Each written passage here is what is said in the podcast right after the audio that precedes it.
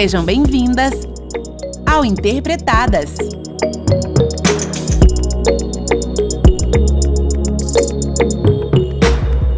Bom dia, ladies! Tudo bem com vocês? Aqui é a Gabi Oliveira e com as minhas amigas Milene e Gisele falaremos sobre as relações afetivas da mulher preta. Será que se trata de um assunto somente romântico ou de algo ainda mais profundo? Fica aqui com a gente e vamos descobrir isso juntas. Amigas, tudo bem com vocês? E o coraçãozinho, também está tudo em ordem? Aqui está tudo muito bem, amiga. Estou naquela fase de coração leve e amor próprio. Aqui tá tudo bem, amigas. Meu coração segue amando como sempre. Mas e você, Gabi? Tudo jóia? Bem estou. Quanto ao coração, digamos que seguimos em carreira solo. Mas, brincadeiras à parte, estive refletindo esses dias sobre a temática que discutiremos hoje e concluí que o problema das relações afetivas com as mulheres pretas é tão complexo quanto parece ser. Trata-se de uma questão tanto racial quanto romântica. Vocês que me conhecem há mais tempo sabem como já me meti em várias ciladas no campo amoroso. Infelizmente, ainda não tive a sorte de encontrar um amor tranquilo com gosto de fruta mordida.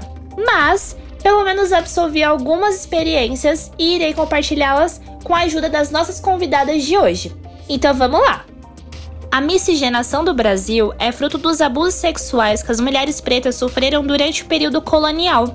Por isso, hoje, é comum encontrar casais interraciais em meio à sociedade, devido à diversidade étnica do país.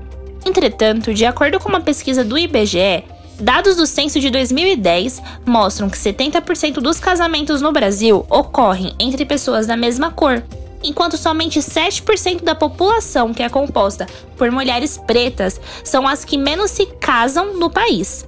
Esses dados comprovam que o Brasil é um país racista e que, mesmo depois da colonização, as mulheres pretas ainda são desumanizadas e inferiorizadas devido ao seu tom de pele, inclusive ao se relacionar afetivamente com pessoas da mesma cor ou de outras etnias. Contudo, as mulheres pretas são hipersexualizadas, objetificadas e não vistas como sujeitos para ser amado. Esses estereótipos existem para confirmar que nós mulheres pretas sofremos muito ao nos relacionarmos com alguém, seja ele branco ou preto. Porque além da ultrasexualização, os abusos e a exclusão, temos que aprender a lidar com a rejeição dos nossos parceiros. Sim, Mi, eu mesma já passei por situações em que ex-parceiros meus me substituíram por mulheres brancas e de padrões totalmente distantes do meu. Isso me abalou muito, pois até hoje me sinto frustrada e insegura comigo mesma, principalmente ao me relacionar com outra pessoa. Tudo isso é muito complicado, meninas. O assunto que estamos discutindo hoje está longe de ser considerado como rivalidade feminina ou algo do gênero. Infelizmente, é fato que os ideais da mulher preta não são valorizados como os da mulher branca. Não é à toa que não nos encaixamos nos padrões de beleza europeu que existe aqui no Brasil. Nem pouco somos consideradas como mulheres de alto padrão e civilizadas da sociedade, a não ser, claro, que se trate de uma figura pública com status e de importância para a mídia. Exatamente. E é por isso que eu convidei a psicóloga Ana Carolina para explicar como essa desumanização impacta negativamente a autoestima e a aceitação das mulheres pretas por consequência da rejeição social e pela falta de amor dentro das relações afetivas. Seja muito bem-vinda, Ana, tudo bem?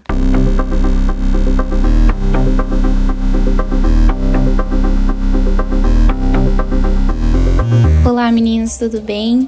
Eu agradeço pelo convite. Bom, vamos lá, né? Bom, mulheres, de início, como já bem observado, a mulher negra no Brasil tem toda uma construção advinda ao longo da história pelo período de escravidão e miscigenação, né? Quando paramos para pensar que a mulher negra teve a sua estética atravessada pelo padrão branco imposto na época e que se perpetua até os dias de hoje, Sabendo dessa construção, ao trazer para um olhar no campo psicológico e a proporção disso, podemos pensar o quão extremamente nocivo foi para a saúde mental da mulher e que por vezes ainda é.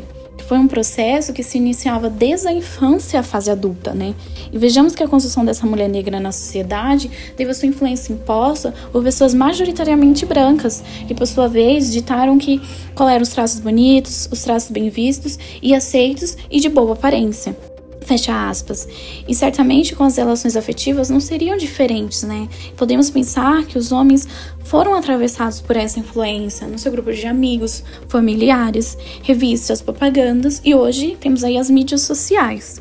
Lembrando que a autoestima é um traço de personalidade correspondente com o valor que o indivíduo atribui a si próprio, influenciada pela forma como são percebidas antes mesmo de tomarem consciência de si, na sua infância, por exemplo construída aí através das relações familiares, de amigos e a forma como são tratadas nesses ambientes. Todas nós somos dignas de sermos amadas, principalmente pelo que somos. Não apenas feitas de objeto sexual do homem ou ter nossos corpos expostos na mídia de maneira fútil e superficial. Sim, com certeza somos. Tudo isso é muito problemático, pois desde criança somos sexualizadas. Diariamente, nossos corpos são comparados e expostos. A nossa beleza é discutida e inferiorizada. Somos desejadas e representadas das maneiras mais doentias possíveis. Sem contar que esses estereótipos são criados quase sempre pelos homens. Já é difícil ser mulher na sociedade machista. Agora imagina, ser mulher e preta. Nada fácil. Com certeza, meninas! E por isso eu convidei a especialista em recursos humanos, Rebeca Lima, para dividir conosco uma experiência pessoal dela. Bem-vinda e muito obrigada por aceitar bater esse papo com a gente.